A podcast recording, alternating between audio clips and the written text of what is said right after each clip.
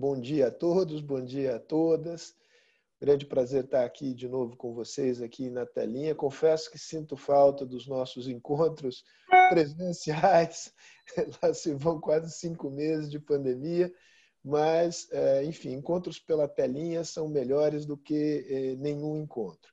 É, o tema de hoje é a crise do bolsonarismo, tremendo ponto de interrogação. Não há aqui nenhuma afirmação é, a esse respeito. Vamos explorar esse terreno com dois especialistas em, em, em pesquisa, é, em auscultar o que vai pelo coração e pela mente é, dos eleitores e dos cidadãos.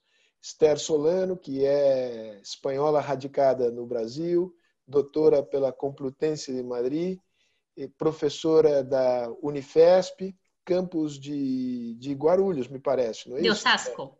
Osasco. De Osasco, de Osasco, colega do ex-ministro Weintraub, não sei se amiga, mas colega do ex-ministro Weintraub. O que, que, você acha? Não sei, você depois me diga. Depois te conto. Maurício Moura, Esther está conosco, está em, em Madrid.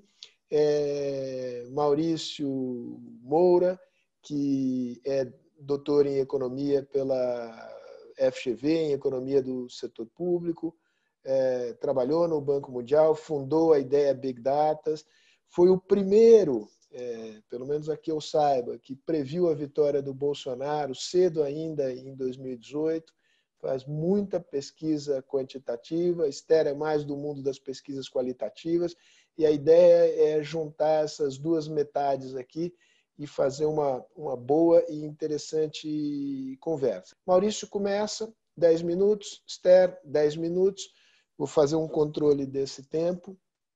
Depois começamos uma conversa entre nós e com a participação eh, do público.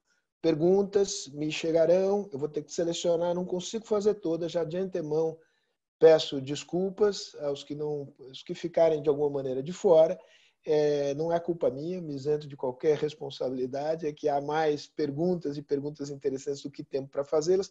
E para não tomar mais tempo, já falei demais, Maurício, a palavra é sua. O que, que as suas pesquisas nos dizem a respeito da suposta crise do bolsonarismo, se é que crise existe? Maurício, a palavra é sua. Obrigado pelo convite, é um prazer estar aqui é, conversando com vocês. Eu sou um admirador do trabalho da Esther. É, eu quero é, dividir a minha fala aqui em quatro partes, né? É, a primeira, vou, a gente tem, a, tem, tem feito pesquisas quantitativas nacionais sobre avaliação de governo desde janeiro de 2019. Então, eu tenho um bom histórico de como é a curva de avaliação do governo Bolsonaro. E aí eu quero começar falando de alguns momentos que me chamam a atenção nessa curva. O primeiro momento foi ah, logo no início do governo que existiu uma expectativa muito alta em relação ao governo Bolsonaro principalmente com a quebra é, do, do, do, dos anos do PT, né, de alguma maneira. Muita gente votou no Bolsonaro é, para o PT não, não, não, não voltar ao governo, principalmente no segundo turno. E o Bolsonaro começou com uma aprovação, que é o que a gente chama de uma avaliação ótimo e bom, né, quando a gente faz pesquisa, na, na, na ordem de grandeza de 45 pontos percentuais que, que não é incomum, né? Os presidentes eleitos, eles de alguma maneira carregam um, capital político da eleição, principalmente no início do mandato. Só que a partir disso começou, começou a, a um fenômeno muito surpreendente e muito único do Bolsonaro. Ele conseguiu, é, nos primeiros quatro meses, até o final de abril, perder 15 pontos percentuais de aprovação de ótimo e bom. E quem eram esses 15 pontos percentuais de ótimo e bom? Eram basicamente os eleitores que eu, que eu classifico de uma maneira bem simplificada, os eleitores do segundo turno do Bolsonaro. Aqueles que se viram na, na, na, num plebiscito assim, eu quero o PT de volta ou não. E acabaram votando no Bolsonaro para não ter o PT de volta. Só que também ficaram surpresos com a quantidade de polêmicas e, e controvérsias que o, que o presidente apresentou nos primeiros quatro meses de governo. Né? Foi um, é, e ele já começou a, a, a, a transitar no, no, entre 30 a 35 pontos percentuais é, de avaliação positiva no primeiro quadrimestre, né, no primeiro semestre de 2019, o que o colocava como o pior presidente é, na série histórica de primeiro mandato. Quando a gente olhava o primeiro mandato do Fernando Henrique, o primeiro mandato do Lula e até o primeiro mandato da Dilma, todos estavam, todos tinham avaliação melhores nesse mesmo período de primeiro mandato do que o Bolsonaro. É, e quando a gente olhava é, quem era o perfil do, desse bolsonarismo duro, né, de, de 2019, aqui esses 30, 35 pontos percentuais, ele era, na verdade, é, com características muito, muito é, significativas, né, em termos estatísticos. Ele era muito concentrado nas regiões metropolitanas e nas grandes cidades, ele era muito urbano, né, é, um pouco masculino, é, é, é, um público de renda mais alta, de classe média média, classe média alta, né, é, fortemente.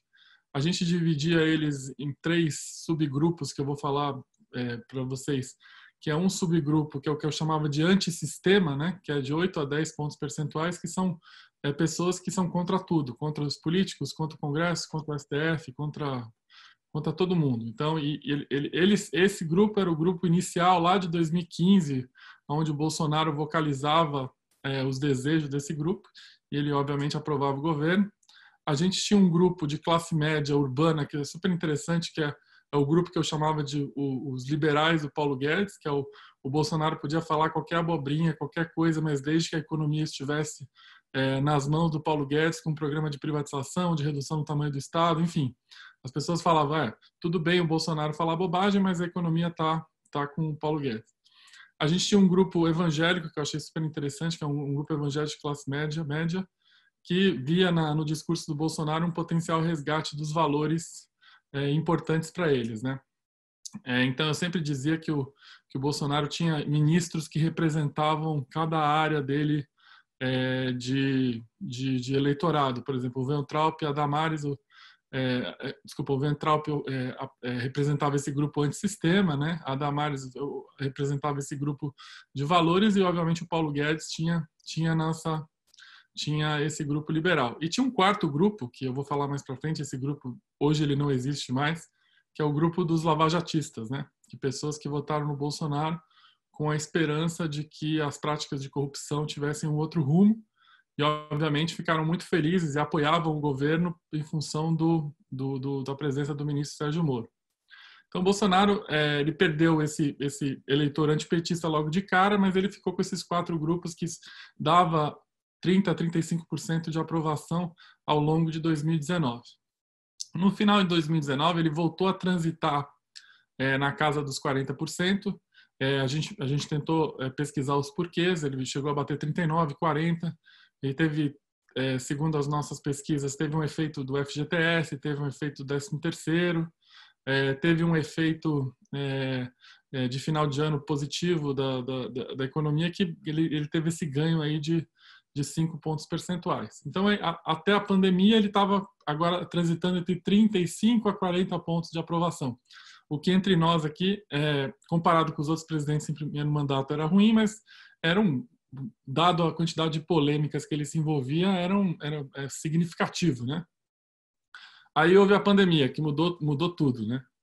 Mudou tudo, primeiro, aí eu vou fazer meu segundo ponto da minha fala aqui, que o Bolsonaro, a gente tem dados de todos os líderes globais durante a pandemia, é, eu acompanho 25 é, chefes de Estado em popularidade, é, da Ásia, Oceania, Europa, América Latina a, é, e é, África, e o, a maioria dos líderes globais aumentou a sua popularidade é, do chefe de Estado depois da pandemia.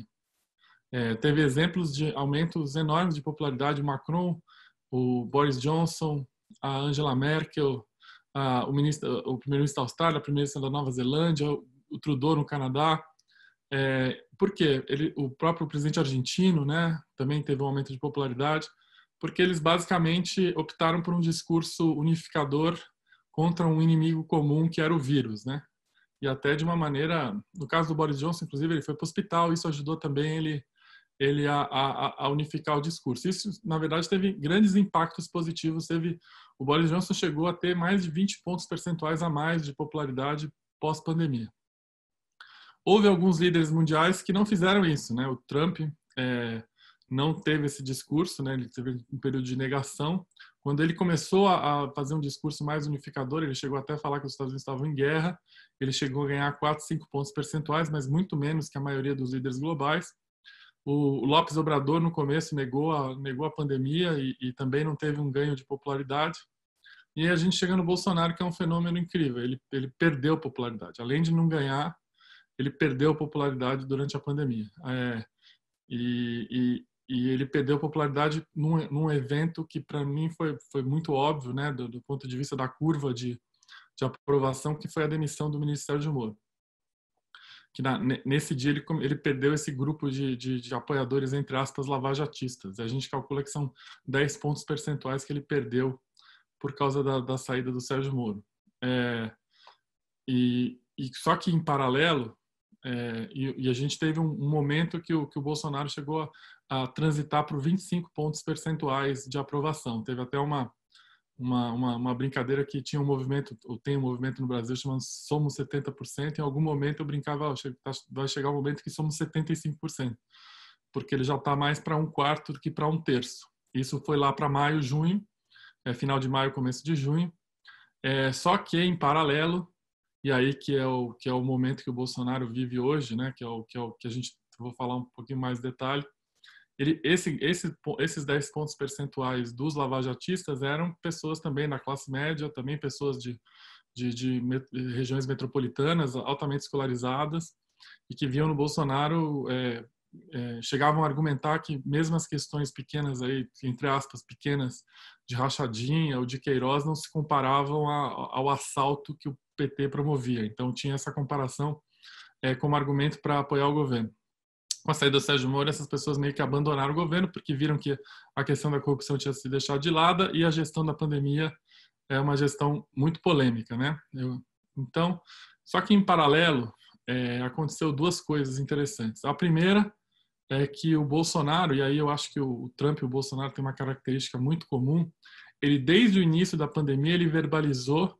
o que os apoiadores deles mais duros achavam sobre a pandemia. Os apoiadores deles mais duros nas redes achavam que o isolamento social era inútil, que ia quebrar a economia, que não podia matar as pessoas por causa de um vírus, e ele martelava isso é, e criou também, assim como o Trump, uma narrativa é, cloroquina versus quem não acredita em cloroquina, enfim, ele, ele basicamente. E, e aí eu não sei, não tenho informação se ele faz o discurso dele em função do que se fala nas redes ou as redes que reverberam o que ele o que ele fala. Mas o fato é que o, o grupo de apoiadores duro dele, ele repete o discurso de uma maneira praticamente. É, é, ele, o, que, o, que, a gente lê nas redes é praticamente o, as falas do Bolsonaro a respeito da pandemia. E o que aconteceu? Só que em paralelo aconteceu um fenômeno que é, que é eu estou estudando agora, que é o seguinte: o governo, e aí eu acho esse governo sensacional, porque ah, eu me recordo que o governo propôs ao Congresso uma ajuda emergencial de 200 reais. E no final o Congresso aprovou uma ajuda de 600 reais, ou seja, assim, a iniciativa do governo era de 200, mas acabou indo para 600. Esses 600 reais hoje são os grandes responsáveis da manutenção da avaliação positiva do governo na casa dos 30%. É, e vou explicar o que aconteceu. Houve uma, houve uma troca dos lavajatistas que saíram, deixaram de apoiar, e passou a apoiar um grupo que nunca tinha apoiado o Bolsonaro, inclusive não tinha votado no Bolsonaro, que são pessoas de renda mais baixa, que a gente classifica com a classe D e E, de cidades pequenas e médias do Brasil. É, ou seja, ele deslocou o eixo de aprovação que era muito concentrado nas regiões metropolitanas, nas grandes cidades, e hoje ele está penetrando nas cidades pequenas e médias. E vou, eu vou dizer o que eu achei mais interessante. Eu não quero falar como economista, eu quero falar como pesquisador. Como você coloca uma, uma, uma política pública de 600 reais flat o Brasil inteiro, você encontra diferentes Brasis, né? Você tem os 600 reais na periferia de São Paulo, na periferia do Rio, na, que é, é um auxílio, até o nome é auxílio emergencial, ele tá, ele, ele é um auxílio. Aliás, assim, acabou de sair um estudo super interessante mostrando que, inclusive nas regiões é, metropolitanas, os 600 reais representam um ganho de renda para alguns segmentos profissionais. Por exemplo, um segmento deles são as faxineiras e arrumadeiras, mas é um auxílio. Agora, os 600 reais no interior do Pará, no interior do Maranhão, no interior do Ceará, no interior do Amazonas, foi um verdadeiro choque de renda é, completamente inesperado. A gente tem, a gente faz pesquisa no interior do Maranhão, pessoa, o cara está ganhando duas, três vezes o que ele ganhava no Bolsa Família. Isso é uma, isso tem um efeito nesses locais é, é, de, de, de, de tirar as pessoas da pobreza ou, o aumento de consumo imensurável. É, e esse cara passou a aprovar o governo, claro, né? É, o que a gente e, e a gente está falando hoje, se o Bolsonaro hoje tem 30 pontos percentuais, hoje, por incrível que pareça, um terço dessa aprovação vem da classe D e E do Norte Nordeste. Isso é uma mudança, é, uma troca de, de perfil de apoio que é difícil entender as implicações para frente, inclusive porque aí eu trago um outro dado é, no, inter, no, no, interior do Brasil, nas cidades pequenas e médias, não, não na, na, na periferia, não, não nas capitais. Oito em cada dez pesquisados dizem ou acham que essa ajuda emergencial é permanente. Ou seja, ele tem um grande desafio agora, porque a expectativa dessas pessoas, que são pessoas simples, que passaram a consumir mais, é que esses 600 reais é, seja, já faça parte da, da, da, da, renda futura dessas pessoas. Então, ele tem um desafio é, fiscal, e aí eu não quero entrar no campo se, do, se é possível ou não manter esse gasto, ou, ou da onde vai tirar a receita para manter esse gasto, que é um, que é um gasto elevadíssimo, né? É, mas o fato é que a popularidade do Bolsonaro hoje depende muito da decisão econômica que ele vai é, assumir na, na recuperação, na, no final, na, na, pandemia agora e na pós-pandemia. É, e por isso que agora esse debate de renda básica, renda Brasil, não sei como é que é o nome atual, virou uma coisa central, porque disso depende a popularidade dele. Eu acho que ele já percebeu isso, né? É, o que obviamente é, é, muito diferente da linha do Paulo Guedes e da linha de grupo de apoiadores do Bolsonaro que votaram no Bolsonaro em função do Paulo Guedes. Ele vai ter que tomar uma decisão. Eu acho que ele já tomou. Eu acho que ele tomou a decisão de gastar. Eu até brinquei quando, quando, quando esse, essa, essa, essa, essa decisão ficou clara, que eu vi que a popularidade dele estava aumentando em função dos 600 reais. Eu falei, o governo agora tem uma decisão muito clara: ou ele gasta ou se desgasta. É, porque as pessoas hoje estão apoiando o governo em função da, da ajuda emergencial. E aí eu queria fazer o, o, o último ponto. Para concluir, Maurício. Está é. tá ótimo, mas precisamos concluir fazer o último ponto para projetar 2022. Eu acho que 2022 vai ser completamente diferente de 2018. E a principal variável, na minha opinião, que eu já consigo ver nas pesquisas é que o debate de 2022 vai ser sobre economia, sobre sobre recuperação econômica, sobre emprego e renda, e principalmente uma coisa que vai estar central no debate que eu acho super interessante que não não imaginava é essa questão da renda universal, da renda básica, porque essa é uma questão que vai afetar diretamente a popularidade do governo. Essa é uma questão que a nível global é, pode sustentar é, níveis de desemprego menores e renda menores em função da pandemia. E a eleição de 2018, que a economia teve um papel coadjuvante, em 2022 acho que só vai se falar de economia.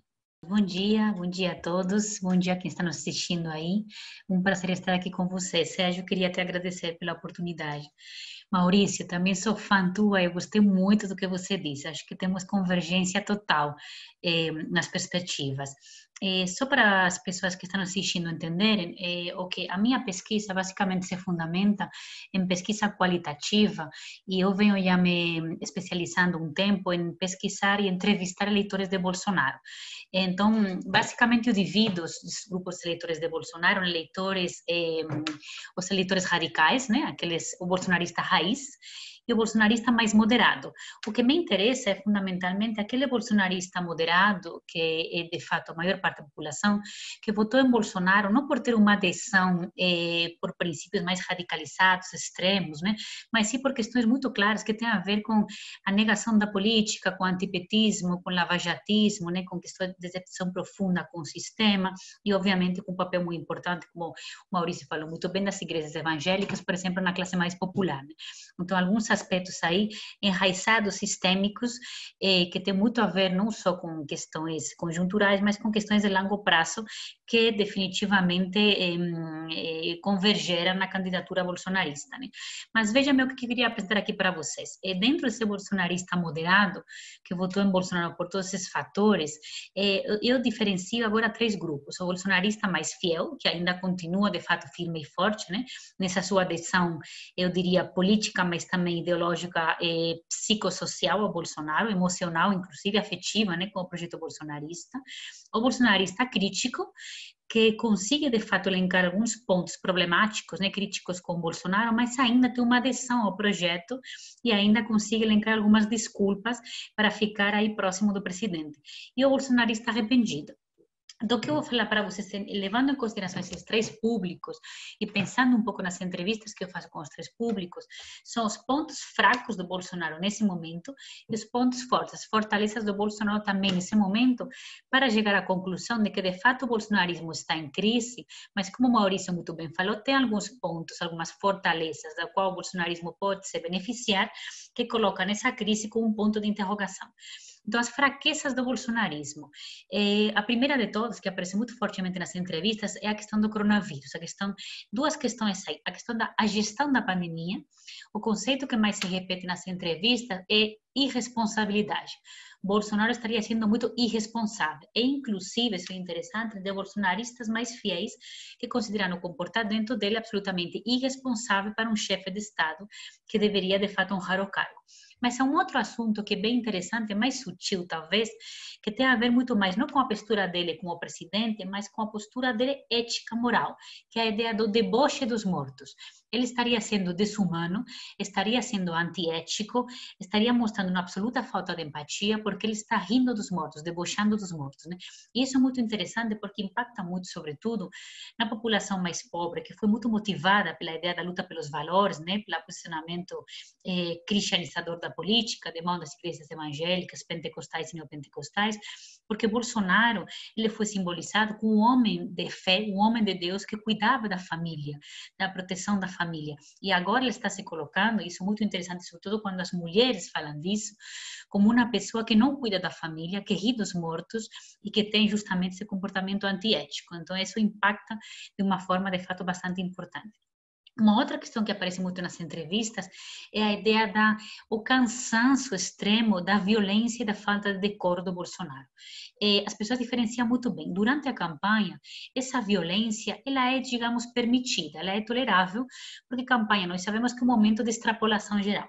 Mas durante o governo, Bolsonaro deveria se ater às normas, aos rituais, aos protocolos do seu cargo, e de fato ele estaria agindo de uma forma muito autoritária, excessivamente violenta e agressiva. Então, várias pessoas colocam, por exemplo, eh, a ideia da a saída dos ministros da saúde, né, como um exemplo muito claro, muito simbólico de que o Bolsonaro não aguenta, não suporta, não tolera ninguém que contradiga o que ele fala. Né? Então, ele estaria se comportando, isso aparece muito nas falas, como um moleque, né? como um moleque grande, e isso é inadmissível para um chefe de Estado. Então, cansaço muito grande com esse comportamento eh, violento e indecoroso.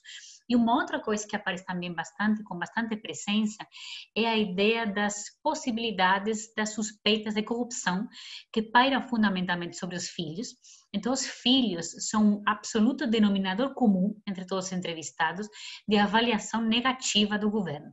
Os filhos são definidos de diferentes formas, né? são moleques irresponsáveis, violentos, atrevidos, eh, não têm a competência para estar nos cargos onde ele está, etc. E é interessante isso, porque inclusive entre o bolsonarismo mais fiel aparece a avaliação eh, negativa dos filhos.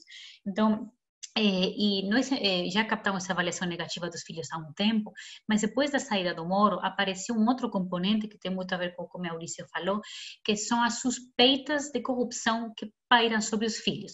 Então, o Moro teria saído do governo porque ele teria, de fato, enxergado alguma coisa negativa relativa aos filhos.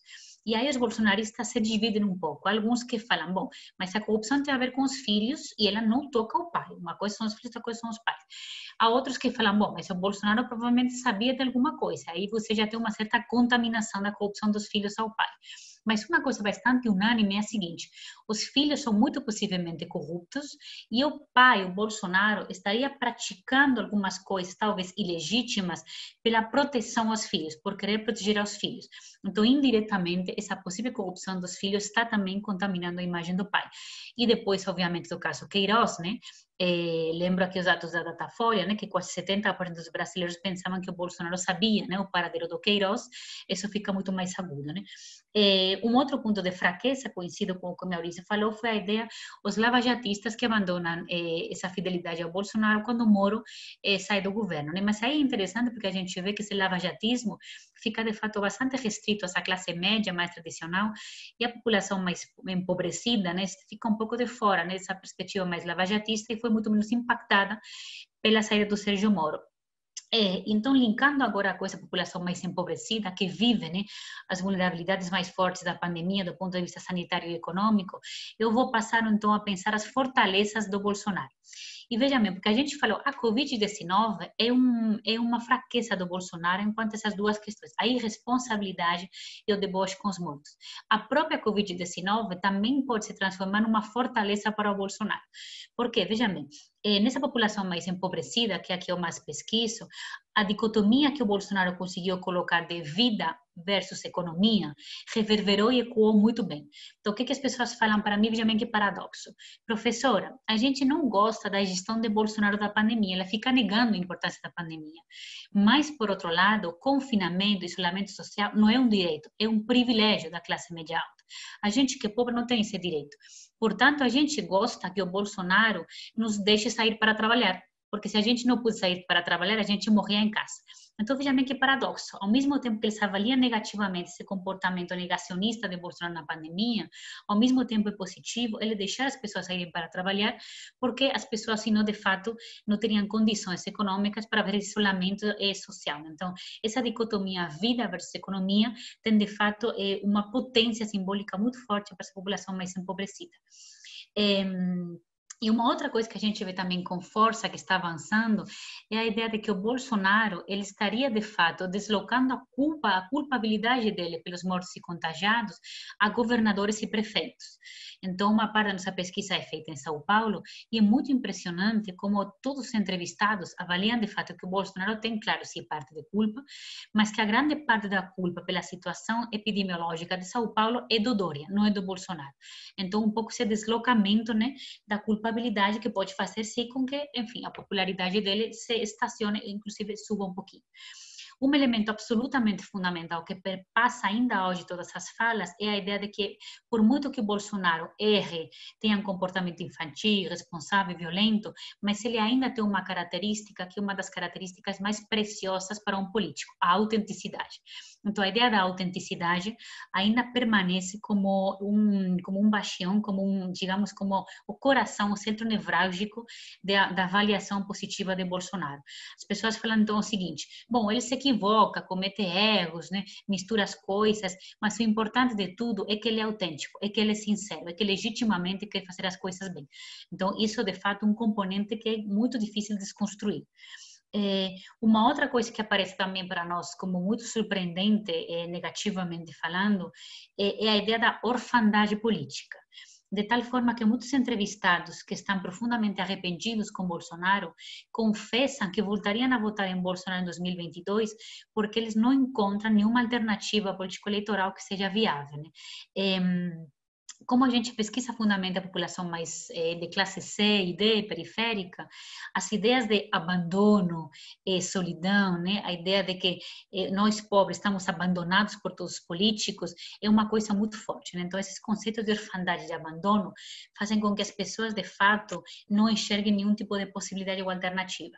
E aí eu concordo muito com o Maurício, uma coisa que a gente também enxerga, como essa ideia, esse auxílio emergencial, dessa renda emergencial, é um fator que pode se transformar, sim, numa fonte de avaliação positiva de Bolsonaro que, que a gente vê? Nós entrevistamos várias pessoas que são de fato, eh, que estão de fato sendo beneficiárias do auxílio.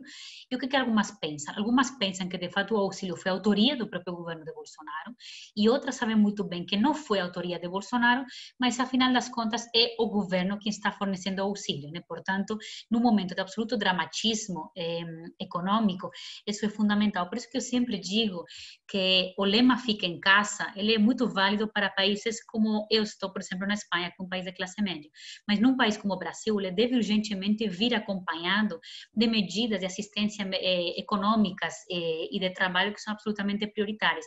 O que nós enxergamos na pesquisa e eu quero falar aqui, Sérgio, que essa última pesquisa, nós fizemos uma última rodada um mês atrás, foi muito sofrido fazer a pesquisa, porque as pessoas estão com muito medo, mas com muito medo não só do coronavírus, fundamentalmente com muito medo do desemprego e da fome, literalmente, da fome. Então é muito duro escutar uma pessoa falando isso. Eu tenho que sair de casa, porque senão eu vou morrer de fome. Então acho que falta muitas vezes, me parece, uma certa sensibilidade do campo democrático em entender que a luta não é só contra a pandemia, a luta é também por esse um, absoluto abandono e precarização econômica. Né? E aí eu quero acabar falando também que há três questões que muito me preocupam no ponto de vista seguinte. Eh, eu sempre digo que o Bolsonaro, como figura com nome e sobrenome individual, ele pode ter, de fato, enfim, um desgaste político. Mas o que vai ficar é o projeto bolsonarista, os fundamentos do bolsonarismo social. E eu vejo três questões aí com as quais o campo democrático vai ter que lidar, que, de fato, reverberam muito na população. A primeira delas é essa ideia antissistêmica e da própria criminalização da prática política, da negação da prática política, muito perpassada por um certo, eh, por uma certa hum, visão da corrupção, como se a corrupção fosse intrínseca e como se fosse definidora da prática política. Então, como que a gente de fato eh, começa a desconstruir isso e a reconstruir um certo reencantamento com a prática política, porque isso faz essa essa ideia da negação da política abre as portas para todo tipo de, enfim, de aventura outsider eh, autoritária, né?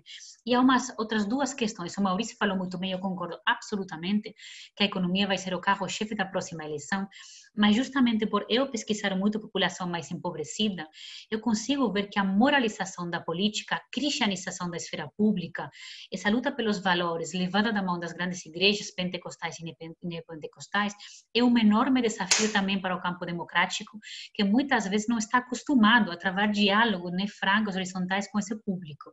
Então, a gente conversava aqui antes de entrar no ar, eh, quantas pessoas eu entrevistei na época da eleição que votaram em Bolsonaro porque estavam apavoradas que se o PT subia ao poder, eh, ia ter uma sexualização precoce das crianças, ia ser uma madeira de piroca, kit gay por todo lado, e era um medo legítimo e real, com o qual a gente não soube de fato dialogar. E uma outra última questão que também aparece muito forte, é, ao lado dessa moralização da política, uma militarização da esfera pública também muito forte, que me parece vai ficar para além do Bolsonaro. Essa ideia de que a democracia, ela muitas vezes representa caos, desordem, confusão, que a esquerda né, representa caos, desordem, confusão, e que só os valores militares, hierarquia, disciplina, autoridade, controle, ordem, etc., podem nos levar, de fato, a uma vida muito mais sossegada em termos políticos. Né? E, obviamente, uma coisa que que me parece muito grave, e eu vou acabar aqui com dois exemplos. Várias pessoas eu entrevistei eh, na época da eleição que falavam assim comigo, professora, eu nem concordo com Bolsonaro muito, mas é o único candidato que é um homem de fé que vai cuidar da família é, o campo democrático tem também uma dificuldade grande em falar sobre família, por exemplo, e valores que são muito caros para o dia a dia do cotidiano da população, sobretudo mais periférica. E quanta gente também eu entrevistei na época da eleição que falava assim comigo, professora, eu nem concordo com Bolsonaro, mas é o único candidato que fala em segurança pública. É uma outra questão que nós temos também bastante dificuldade, como falar no campo da segurança pública sem cair nessa demagogia penal dessa militarização. Então, acho que acabo por aqui falando. O bolsonarismo em crise é verdade, com pontos fortes e ainda também com algumas estruturas básicas que levaram à vitória de Bolsonaro que vão passar e que vão ficar muito além é, do próprio governo dele. Excelente exposição, Esther, Maurício. É, vamos começar a conversa aqui e eu vou trazendo as perguntas do, do público. A questão que eu faço de início para vocês é, é, um pouco especulativa, mas, enfim, se trata da gente explorar o terreno que vem pela frente. Maurício disse com razão que não será possível, por razões fiscais, manter o auxílio emergencial no nível em que ele se encontra, de 600 uh, eh, reais por mês, tem um efeito sobre contas públicas de 10 pontos percentuais do PIB a cada ano, a dívida explode e, aí a economia vai para o buraco de vez e é, é, é ruim para todo mundo, inclusive ruim para o governo. Né?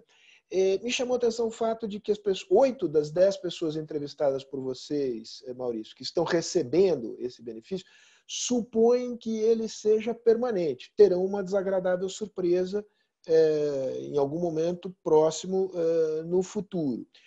Como é que você avalia o efeito sobre popularidade no momento em que é, esse auxílio emergencial ele vai se reduzir, mas ainda assim o governo vai tentar procurar um nível é, de transferência de renda acima do Bolsa Família. O que você imagina que seja o efeito sobre a popularidade é, do presidente? Tudo mais constante, evidentemente. Eu acho que, é, lembrando que esses do 8 e 10 são pessoas que do interior, tá? De cidades pequenas e médias. Eu não, não, não coloquei no pessoal da, das grandes das regiões metropolitanas. Eu acho que vai ser muito ruim, né? Porque é, tudo na vida é expectativa, né? A expectativa de, desse público agora é receber 600 reais. Inclusive, houve uma proposta de redução aos poucos, né? Do, do governo de um mês ser 500, 400, 300 eu acho que isso vai ser muito ruim para a popularidade dele, né? E eu acho que o Bolsonaro sabe disso, tanto é que eu acho que a equipe econômica passou a, a estudar isso com muito mais afinco, né? É, então a resposta é certamente vai vai, vai prejudicá-lo, porque a já vai mexer na expectativa das pessoas que agora já incorporaram isso, né? Deixa eu, Esther, com a tua licença, deixa eu explorar um pouquinho mais aqui o, o Maurício.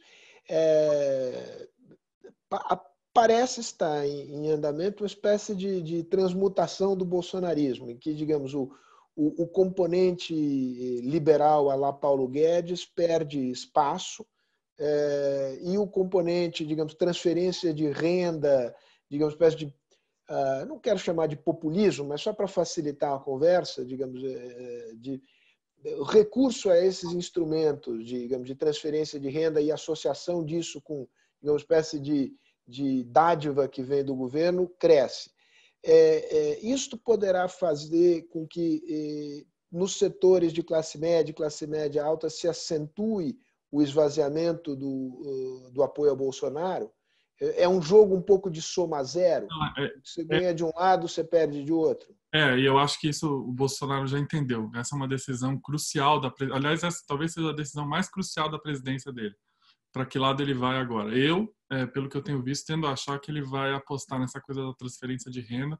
Inclusive, a própria agenda dele já mostra isso. Né? É, se você olhar a agenda do Bolsonaro nas últimas semanas, depois que ele se recuperou da, da Covid, ele já está dialogando com esse público. Acho que a escolha já foi feita. Né? Eu, eu não quero entrar aqui nos meandros políticos, o quanto que o Paulo Guedes já perdeu espaço na decisão de gasto do governo. Não, não sei avaliar isso, mas o, o que eu sei avaliar é que eu acho que a decisão de popularidade já foi feita. E lembrando que isso não é uma, um evento inédito, né? O Lula fez isso é, durante o mensalão também. O, o, PT ganhou a eleição em 2002 com o apoio massivo da classe média, que aliás foi a grande a grande diferencial da, de, de, fazer com que o PT chegasse ao poder. E o Lula, com, com, com o Bolsa Família, quando ele unificou os programas, ele começou a trocar apoio. É, e, e não é uma novidade isso, né? Só que eu acho que agora a situação econômica e fiscal do Brasil é muito mais delicada, né?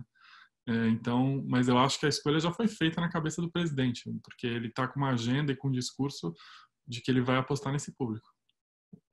Esther, é, qual é a tua intuição sobre a capacidade que Bolsonaro tem de penetrar essas camadas mais pobres da população em pequenas e, e médias cidades é, do Brasil, em particular do Nordeste? O Nordeste, obviamente, é um alvo que foram tradicionalmente redutos do PT. E aí, como você é uma pessoa que tem uma sensibilidade grande para a dimensão simbólica da política, é, é, eu queria é, a sua avaliação sobre, sobre o seguinte.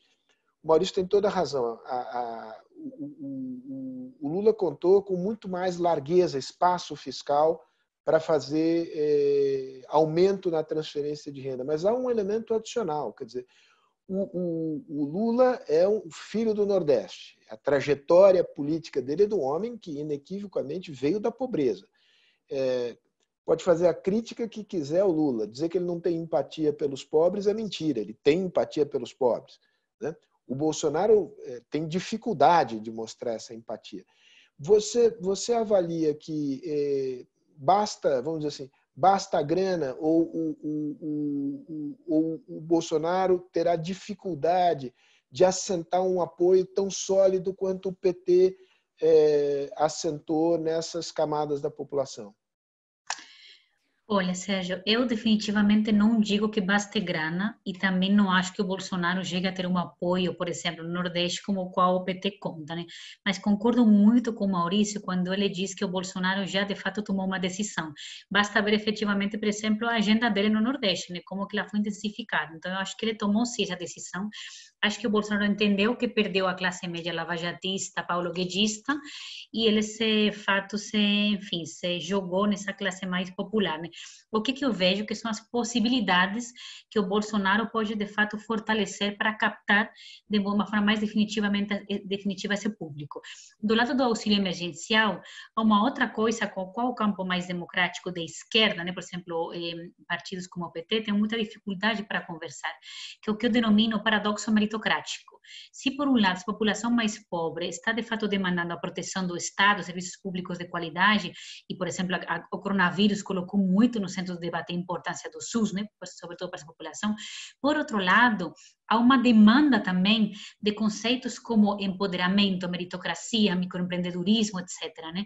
Então, isso é, uma, isso é uma dificuldade muito grande para o campo da esquerda, entender que a ideia do essa, essa meritocracia, essa ideia da a formulação simbólica do microempreendedor, são de fato conceitos muito potentes com os quais o Bolsonaro consegue talvez conversar melhor do que o campo clássico da esquerda, que muitas vezes não entende, inclusive menospreza todo esse universo simbólico tão importante para a população periférica.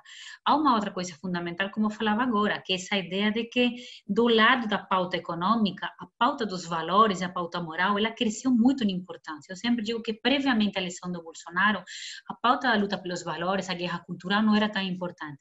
O Bolsonaro levou isso ao centro da política, não só ao centro da política, ao centro do debate do cotidiano das famílias e das pessoas que previamente não conversavam esses assuntos e hoje em dia conversam.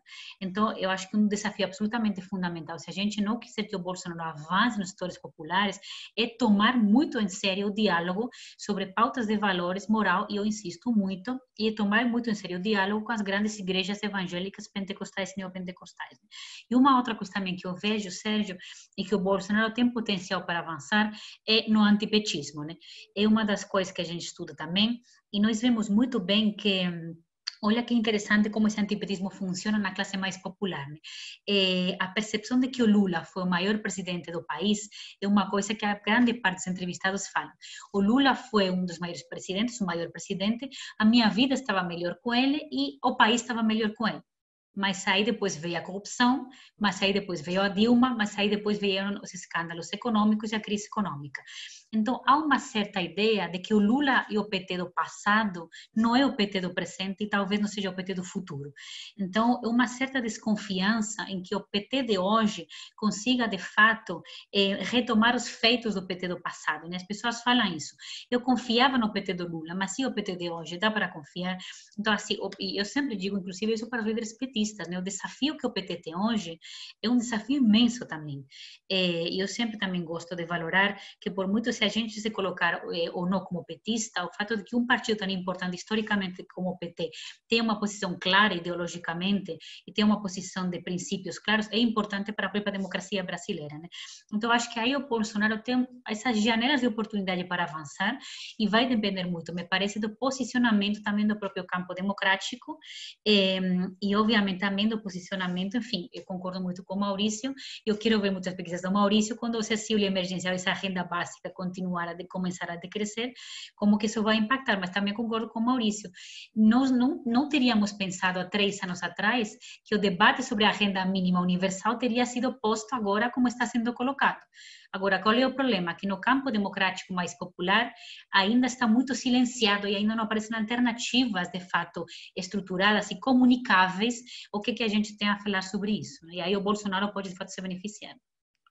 Deixa eu, eu vou passar a palavra para você, Maurício, mas já vou lançar no ar aqui uma pergunta do Gabriel Henrique Oliveira, é, que é, é, a pergunta que eu também faria. Então, é, Gabriel, assim, tivemos uma espécie de contato telepático aqui, que, é, que tem a ver com a ideia de orfandade política e de, e, e de antipolítica, porque a crise é, não é apenas do PT, né?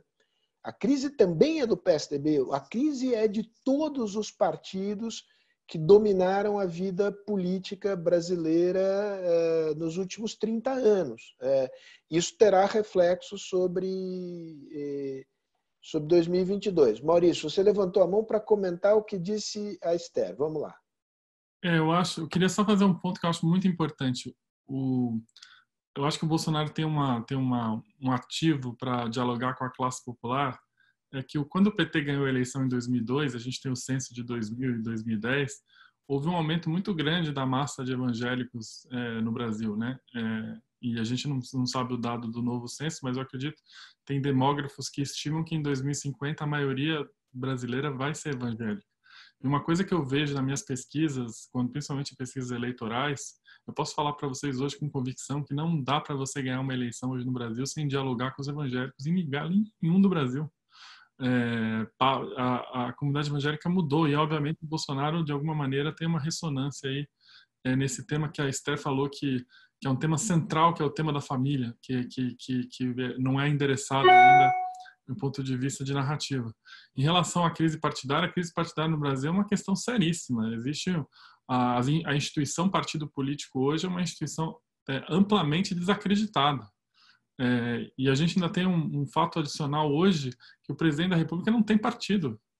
É, e o que, que, dá uma que dá uma, uma, uma simbologia para a população que assim é possível governar sem partido.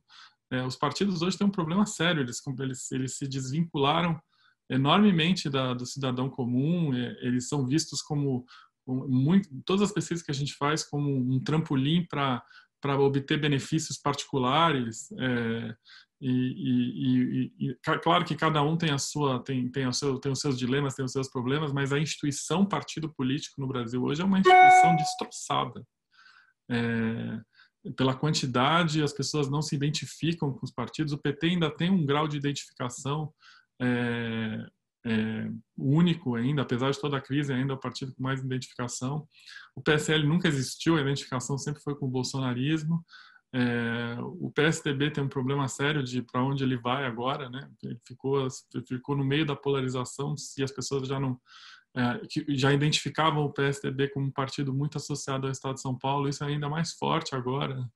É, enfim, é, agora é, outra instituição que eu acho que vai sair menor, e a gente tá, já está já tá percebendo isso nas nossas pesquisas, é o Exército, os militares. Os militares, ao longo do, da, da, da, crise institucional. Maurício, segura isso, segura isso. Esse é um tema, esse é um tema muito importante para passar ligeiramente por ele. Nós vamos voltar a ele, mas eu queria aqui me aprofundar no tema do, digamos, do voto evangélico. Estou aqui reverberando uma preocupação do Alberto Ágio aqui, fez uma pergunta acho que de forma irônica, que se, o, único, o único jeito é aderir ao pentecostalismo. Não tem, não tem saída se você quiser tiver, diálogo com a população. Queria entender mais o que, que é, é, é esse, esse universo do ponto de vista da opinião pública e do eleitorado. Porque, pelo que disse a Esther, e aí a pergunta primeiro vai para você, Esther, tem, tem, tem duas percepções contraditórias convivendo. É, uma, é, digamos, ainda a ideia de que Bolsonaro é, é, o personagem que sustenta esses valores ameaçados, né? É, ameaçados pela devassidão, pela a, a, perda de critérios morais, etc, etc, etc. Por outro lado, a maneira pela qual ele tem é, a, enfrentado a pandemia tem é, criado problemas para ele dentro desse próprio universo. É um bloco isso? O mundo evangélico é um mundo impenetrável? É um bloco? Como é que ele se diferencia? Pois a mesma pergunta para o Maurício, para o Maurício esmiuçar do ponto de vista eleitoral, aí, das pesquisas de opinião. O mundo evangélico é extremamente complexo, né? E quando nós, inclusive, eu acho que vale pontuar aqui que quando nós falamos da importância político-simbólica do mundo evangélico, eu estou me referindo fundamentalmente às grandes igrejas pentecostais e neopentecostais, que hoje em dia são as mais protagonistas, né? E veja bem, por muito que, as, que muitas pessoas, sobretudo mulheres, estejam se decepcionando com Bolsonaro hoje, desse ponto de vista, mas ainda ele é colocado como a figura política mais próxima a esse mundo, a esse mundo evangélico porque ao mesmo tempo você tem dois movimentos em paralelo. Ao mesmo tempo que você construiu uma figura presidencial bolsonarista que é próxima ao mundo evangélico, você fez também um movimento de demonização no campo da esquerda, colocando fundamentalmente o PT como um partido antifamília. Então, isso foi uma, de fato, uma disrupção absolutamente fundamental para o antipetismo popular. Né? E o que, que eu vejo, porque que, e o, o Alberto falou uma coisa que é muito importante, essa dimensão política organizada do pentecostalismo. O que, que eu vejo nas minhas pesquisas, Sérgio? Em muitas comunidades periféricas, o o único elemento organizativo popular é, de fato, a igreja evangélica. Você tem uma presença do Estado escassíssima, eh, então o elemento, de fato, central que, de, que tem uma organização material simbólica, afetiva, emocional, de acompanhamento diário e cotidiano é a igreja evangélica. E muitas mulheres que eu entrevisto na periferia falam assim comigo, professora, não tem vaga na creche. Se não for pela irmã da igreja evangélica, não teria com quem deixar meu filho. Professora, não trabalho, mas eu faço meus bicos graças aos irmãos da igreja evangélica. Agora com a Covid-19, olha que paradoxo interessante. É, eu falei antes, existe a ideia do abandono dos políticos, que muito mais estão preocupados pela própria... Pelo próprio enriquecimento pessoal, pela carreira presidencial de 2022, do que pela doença, pelo contágio. Mas aí, de novo, quem que aparece como cuidando dos brasileiros? A igreja evangélica, quem que se preocupa genuinamente pela saúde eh, física, emocional, material e espiritual dos brasileiros. Então, no final das contas, se a igreja evangélica é quem organiza o território, os afetos e a vida material das pessoas, é muito evidente, e, e as redes de confiança das pessoas, que vai também organizar muito provavelmente a eleição, o voto, a preferência eleitoral das pessoas. Isso me parece muito claro. Né? Agora, é, como dialogar com esse público é realmente complicado, é difícil, né? mas por uma coisa também que me parece fundamental, nós temos esse distanciamento com a ideia dos valores, mas nós temos um distanciamento territorial também, é que a gente não está nos territórios periféricos, são eles que estão lá. Eu fiz pesquisa há pouco tempo nas favelas, na região de favelas da Maré, eu me lembro muito bem que as pessoas falavam para si, professor, aqui a igreja é o crime, vocês não estão aqui. Portanto, vocês não contam, né? vocês não aparecem, nem simbolicamente, nem fisicamente. Né?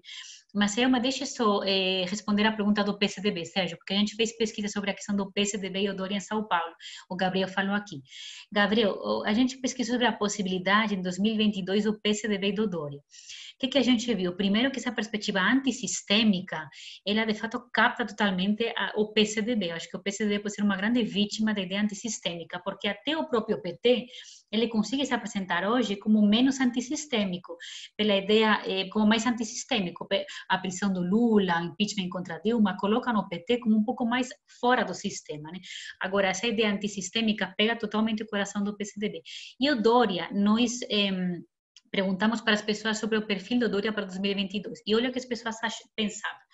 Primeiro, todo mundo entrevistado na nossa pesquisa foi uma coisa muito unânime, tinha uma avaliação extremamente negativa do Dória, por quê? Por duas razões. Primeiro, porque eles avaliavam que o enfrentamento do Dória ao Bolsonaro eh, no contexto da Covid-19 eh, COVID não tinha sido por questões sanitárias, mas sim por construir uma própria agenda para 2022 como protagonista eleitoral do, do, do, do pleito. Né? Então, a gente avalia que essa, eh, esse confronto direto do Dória contra o Bolsonaro, de fato, fato pode ter uma consequência negativa, porque as pessoas entrevistadas falavam que isso não era feito por questões de saúde, mas sim por questões eh, pessoais de agenda política pessoal. O Dória é calificado nas pesquisas como oportunista, carreirista, etc. Né? E uma outra coisa que apareceu muito forte na pesquisa também é as duas personalidades, Bolsonaro e Dória como contrapostos. O Bolsonaro, ele, enfim, está errado, ele mete os pés pelas mãos, ele se equivoca, mas ele é autêntico, ele é honesto.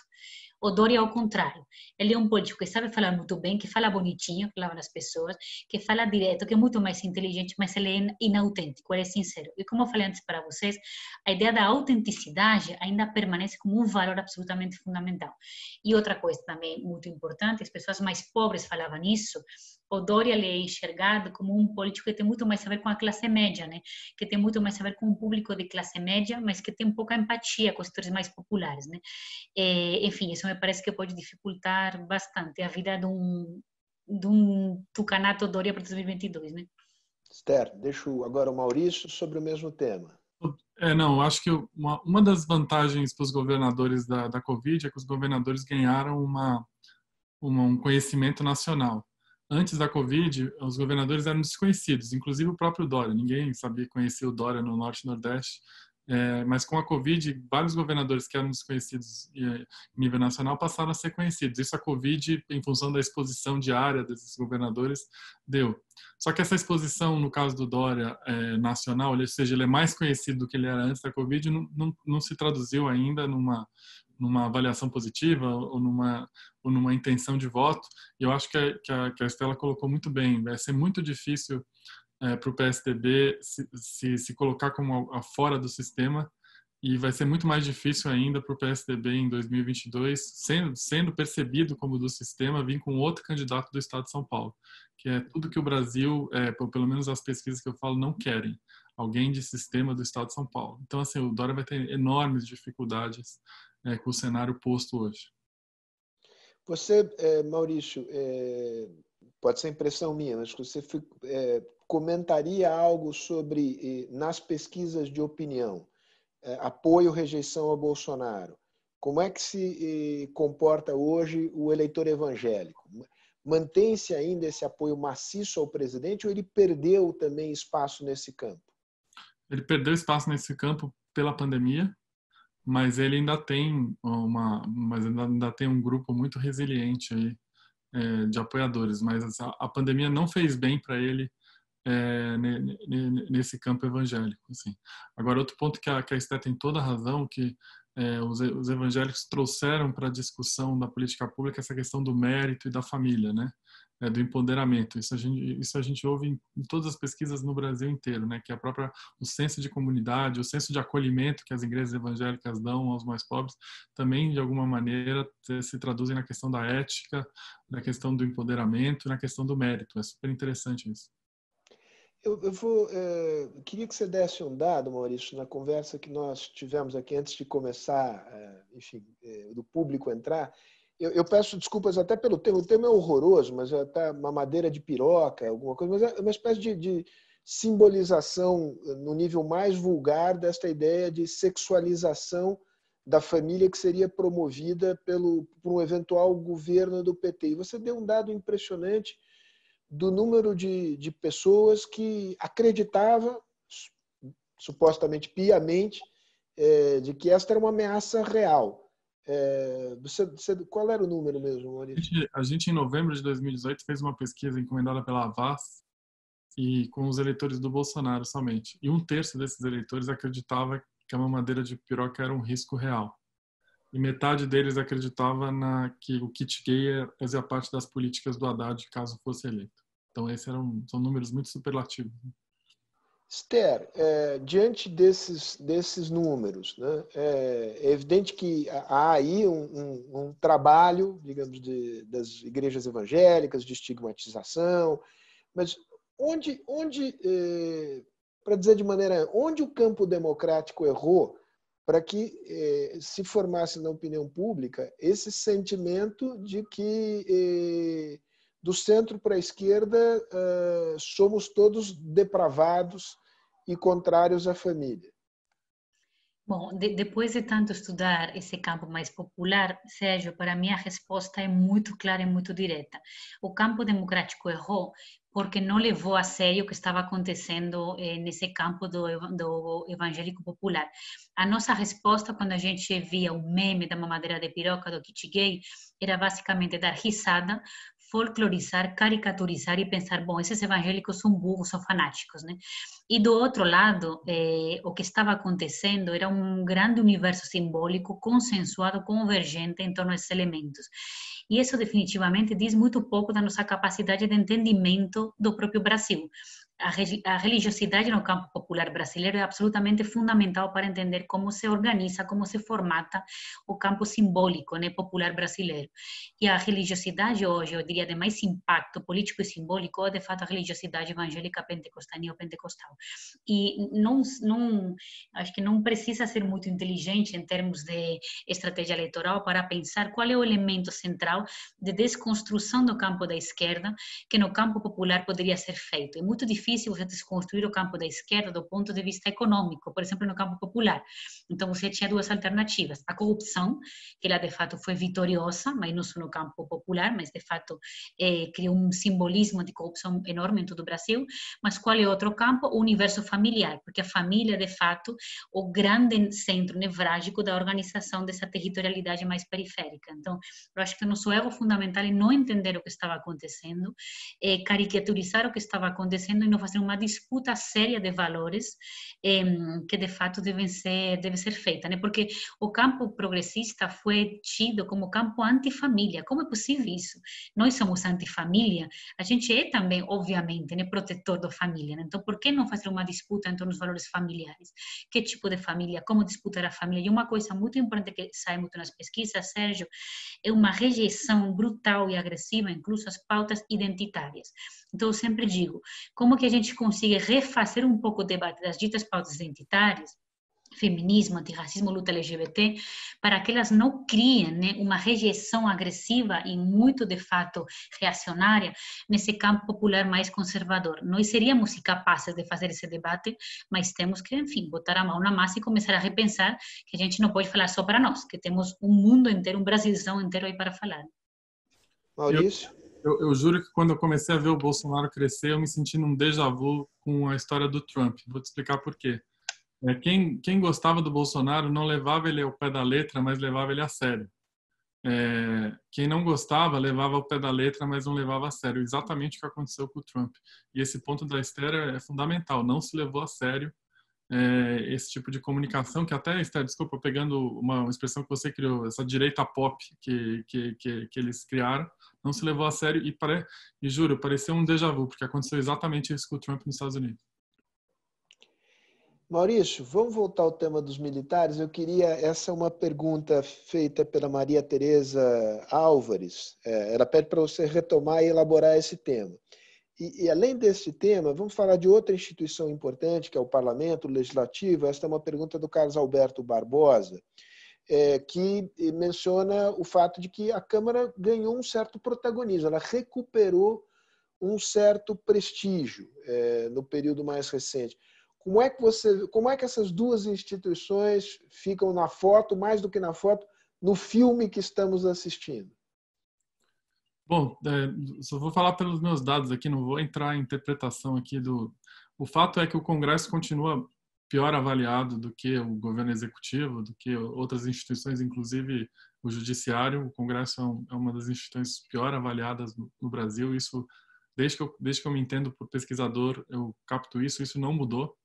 É, eu acho que tem uma percepção do protagonismo do Congresso num, numa elite e na, nos formadores de opinião, mas isso não chega na, na opinião pública em geral. E o Congresso continua mal avaliado, é, continua dis, considerado distante da, da, das questões do dia a dia. Agora, o que mais me chama atenção no governo Bolsonaro é são os militares. Os militares atravessaram toda essa onda antipolítica, antissistema, como uma instituição bem avaliada. E quando eu falo bem avaliada, a gente está falando da maioria dos brasileiros que, quando a gente perguntava na crença, no, no, na avaliação positiva, sempre aparecia o, o, os militares, o exército, na, em primeiro lugar. E o que eu estou percebendo agora nas nossas pesquisas é que eles estão encolhendo, ainda continuam à frente do Congresso, ainda continuam à frente do, do Judiciário, ainda continuam liderando. Só que eles estão eles estão menores e a tendência das nossas pesquisas é que se não é que a percepção é que os militares, entre aspas, são sócios desse governo, é, para o bem e para o mal, é, e também estão atuando em áreas que não necessariamente são as áreas de especialidade deles. Eu acho que o caso clássico do ministro da Saúde, não quero avaliar o trabalho dele, mas o fato é que as pessoas percebem que, que uma coisa é Ministério da Saúde, outra coisa é general. É, e com isso eles estão perdendo uma avaliação que sempre foi uma avaliação sólida ao longo dos governos do FHC, do Lula, da Dilma, eles sempre tiveram uma avaliação é, comparada com as outras instituições positivas e, e essa tendência hoje ela é uma tendência de queda muito porque as pessoas não estão tão com dificuldade de dissociar o que, que é o, o que, que são os militares, o que, que é o governo Bolsonaro. Gente, nós estamos nos aproximando aqui da, do, do, final, do finalzinho aqui da nossa conversa. É, antes das considerações finais, Esther, queria que você é, nos dissesse mais, com, com exemplos, é, é, como é que se traduz essa rejeição às pautas identitárias? Mulheres, ideologia de gênero, o que, que isso significa? Em hum. particular com relação à luta antirracista, é, como é que isto aparece? É, é, essa figura que hoje é, preside a Fundação é, Palmares é uma figura expressiva ou é uma figura é, apenas bizarra? É. Olha aí, Sérgio, da forma como estão construídas hoje as pautas identitárias, é, que, quais são os dois problemas fundamentais. Para essa população mais conservadora moderada, né, mais periférica conservadora moderada, há dois problemas fundamentais.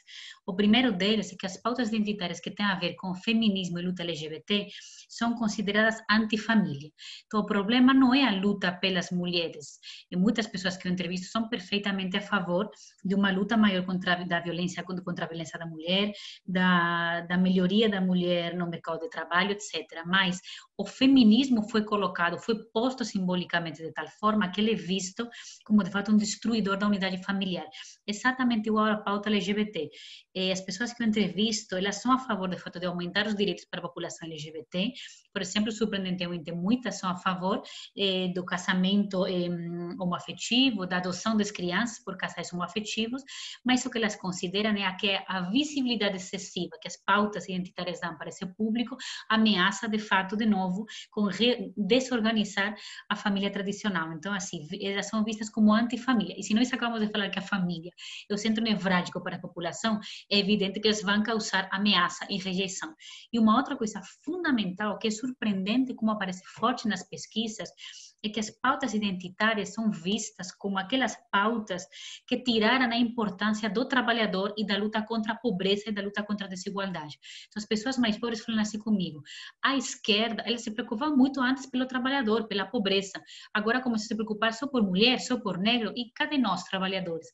Por quê? Porque há um senso de pertencimento muito maior da classe popular à ideia do trabalho, da pobreza, do que a ideia, por exemplo, do ser negro, do ser mulher. Né? Isso a, a gente tem que pensar aí como se construir a identidade. E sobre a ideia do racismo, Sérgio, nós fizemos ano passado uma grande pesquisa financiada pela TIDE Setúbal no Brasil como um todo sobre pautas fundamentalmente identitárias e entrevistamos muita gente dessa base conservadora média popular eh, para pensar a ideia do racismo, e muitos negros inclusive. Né? E veja bem qual é o problema. Todo mundo era unânime em pensar que existia esse racismo na vida cotidiana. Mas há um problema fundamental, e é que o racismo é percebido como simplesmente uma questão de comportamento pessoal dos indivíduos, não como um sistema, não como uma estrutura. Portanto, já que ele não é estrutura, o, o, Estado não tem que intervir politicamente, não tem que formatar políticas públicas, porque é uma questão de educação, de educação sobretudo em que em valores tradicionais, movidos pela família, pela igreja. O político, a política não tem que se meter nisso. Então, todos os negros desse campo mais conservador, que no, periférico moderado que nós entrevistamos, falavam que sofriam racismo cotidianamente, mas todos eles, por exemplo, unanimamente eram contra cotas raciais nas universidades, porque elas promoviam que racismo reverso e uma coisa que é fundamental quando a gente fala dessa criminalização da pauta identitária, privilégio. As pessoas pensam que as pautas identitárias estão procurando privilégio de algumas classes em detrimento de outras, né? Então, enfim, há muito por aí a ser de fato conversado. Só uma última pergunta sobre para esmiuçar esse tema do, do, do feminismo em particular. É, é, eu consigo entender, tentando pensar com a cabeça de quem tem valores é, religiosos tradicionais, que o casamento homofetivo, etc., possa ser uma ameaça ao formato de família tradicional. Mas para imaginar que o feminismo seja um ataque à família, eu preciso pressupor que a família tem eh, necessariamente na família uma hierarquia entre homem e mulher. E que, Isso. digamos, a, a, ideia da submissão da mulher eh, ao homem é uma condição necessária para o bom uhum. funcionamento da família. Esta ideia da submissão da mulher ao homem, ela, ela é presente? É, uma das coisas pelas quais nós definimos o pensamento conservador é justamente a presença simbólica e cotidiana das hierarquias sociais, Sérgio. Então, a ideia de que, é, obviamente, que isso não é formulado de forma muitas vezes direta pelas pessoas, né? Mas a ideia, por exemplo, de que o homem tem uma hierarquia frente à mulher, a ideia de que o branco teria uma suposta hierarquia também frente ao negro, a ideia de que é, é, aquele que tem mais dinheiro teria uma hierarquia frente ao mais pobre, etc. Então, o problema qual é? Essas hierarquias sociais no campo simbólico conservador estão muito claras e muito predefinidas. Todo aquele movimento que seja percebido como atacando esse tipo de hierarquias sociais, que eh, organizam esse pensamento conservador, vai ser rejeitado. Então, ao mesmo tempo que eu entrevistava mulheres que falavam para si para mim, professora, eu quero que as feministas venham aqui falar de creche, de saúde da mulher, mas eu me defino como antifeminista, eu odeio o feminismo. Tantas mulheres eu entrevistei assim, sejam periféricas, também porque elas falavam o seguinte, vocês feministas são muito elitistas, ficam o dia todo na universidade. Eu queria ver vocês aqui na periferia falando sobre creche. Então a gente volta à mesma ideia, a ideia da elitização dos movimentos, dos da retórica e a pouca presença que a gente tem nos territórios na ponta, onde as pessoas mais precisam desses movimentos. Né? Maurício, bom, considerações finais aqui. É, vou, é, fica a teu critério é, dizer o que você quiser dizer, faltou alguma coisa, fazer um comentário, mas vou te fazer uma proposta aqui. Se você tivesse aí, com, a tu, com o teu conhecimento de pesquisa que você tem, que desenhar um perfil de um candidato competitivo em 2022, é, que cara esse, que perfil teria esse candidato ou candidata? Bom, é, 2022 a gente já tem um candidato competitivo que é o próprio presidente, né? O presidente Sim, sim, para disputar com o presidente. É, inclusive, o, o, que eu acho que mudou é que antes da pandemia eu acho que ele era muito mais favorito, porque estava muito mais claro a polarização. A pandemia, na verdade, embolou muito a coisa para ele, inclusive essa própria mudança de perfil de apoio veio por causa da pandemia. Mas eu, eu, eu queria deixar três elementos para 2022. O primeiro é que se houver um candidato que consiga é, se estabelecer no campo anti-bolsonarista e antipetista é, e monopolizar esse campo, esse candidato vai ter muita ressonância é, do eleitorado. Esse, esse, isso isso tá, tá claro para mim. Existe existe um sentimento nas nossas pesquisas de que as pessoas não querem o Bolsonaro, mas não querem o PT é, e tem campo para isso. É, o problema é que esse campo é muito heterogêneo, então é, um nome unificador disso vai ser um, um desafio enorme. É, o outro ponto é, que a, a, Esther colocou, o governo Bolsonaro conseguiu de alguma maneira é, terceirizar a culpa da pandemia para governadores e prefeitos, então os mortos vão ter responsabilidades múltiplas, só que ele não conseguiu e não vai conseguir nunca terceirizar a questão econômica, ou seja, ele vai ser cobrado fortemente sobre recuperação econômica, sobre o que foi feito, o que não foi feito na economia, como acho que nenhum presidente em reeleição até agora foi. É, mesmo em 2014, quando a Dilma foi eleita, a gente já estava entrando numa crise econômica, é, a gente tinha emprego naquela época, então não, não teve uma, uma cobrança é, de economia, então vai, ser uma pressão sobre o que você fez, o que você não fez na economia. Ele não vai conseguir terceirizar isso, né? É, e o terceiro ponto, que é muito diferente de 2018, onde a gente teve uma eleição das pessoas altamente indignadas, né? A gente vai ter uma eleição em 2000, desculpa, 2018 com altamente indignadas, a gente vai ter uma eleição em 2022 as pessoas desesperadas economicamente, porque vão sofrer muito com, com, com a renda, com o emprego, é, e obviamente com todas as externalidades que a falta de renda e emprego trazem, né, violência, é, desesperança, enfim, é, vai ser uma vai ser uma eleição de, de, de juntar cacos e ver o que que, que dá para fazer daqui para frente, muito diferente de de 2018, as pessoas estavam revoltadas. Em 2022 eu vejo um, cenário de economia com um eleitor desesperado. Muito bom, Esther. Mais uma vez, concordo absolutamente com o Maurício. Eu sempre procuro nas minhas pesquisas, seja encontrar qual é o afeto que perpassa a fala dos entrevistados. Agora mesmo, o afeto que eu vejo é o afeto do medo e do desespero, da desesperança. São dois afetos absolutamente fundamentais que estruturam a fala toda nas minhas entrevistas. Eu acho que são dois afetos que são fundamentais, que serão fundamentais em 2022, concordo com o Maurício. Eu, eu queria colocar mais algumas coisas de quem seria esse candidato candidato ótimo, né? Concordo muito com quem, eh, quem poderia representar essa terceira via anti-bolsonarismo, antipetismo. O que aparece nas pesquisas também é que, assim como em 2018 o elemento disruptivo, antissistêmico foi muito importante, agora me parece que há uma exaustão também muito grande dessa ideia do antissistêmico, da violência, do autoritarismo, etc. E as pessoas estão pedindo mais uma certa estabilidade e uma moderação maior. Né? Então, me parece que teria que ser um candidato que tenha mais a estabilidade do que a instabilidade. E eu acho que é também muito importante, continuo apelando a isso, um candidato que saiba fazer sim um discurso político-econômico, mas também um discurso em valores, um candidato que seja visto como um candidato próximo à ideia da família e próximo também aí convergendo com os valores tradicionais. E por último também parece, Maurício, não sei se concorda, que também me parece que há um desgaste na população, sobretudo mais pobre, de uma ideia neoliberal mais, digamos, mais radical, mais violenta. Né? E a pandemia colocou muito a importância dos sistemas públicos de qualidade, da proteção dos sistemas públicos de qualidade frente às privatizações. Então, o candidato que consiga, de fato, estabelecer uma convergência entre pautas liberais na economia, mas ao mesmo tempo na sensibilidade social com a proteção aos mais pobres, eu acho que é um candidato que tem, de fato, muita chance. Né? Gente, olha, é, conversa, é, enfim, tem, a gente, todos nós temos conversado exaustivamente sobre, sobre tudo isso que conversamos aqui, mas eu vou dizer para vocês que acho que essa foi a conversa mais interessante que eu tive é, com os números do Maurício e com os afetos da Esther, justamente a ideia era essa, juntar quem tivesse é, grande sensibilidade para a dimensão simbólica, qualitativa da, da, da, política, e quem fizesse ali a, a, as estatísticas cotidianamente e tal, e muita pesquisa quantitativa, acho que deu uma química muito boa, foi um prazer conversar com, com vocês. Tenho certeza que as pessoas que aqui nos acompanharam uh, vão concordar comigo. Né? Tem o direito de não concordar, mas acho que vão concordar. Gente, um abraço grande, fiquem bem aí. Maurício em Washington, Esther em Madrid e eu aqui em São Paulo. Obrigado é pelo convite. Um abraço, gente. Obrigada, Sérgio. Cuidem-se muito, viu? Cuidem-se muito. Vocês também. Vamos em frente. Tchau, tchau, tchau.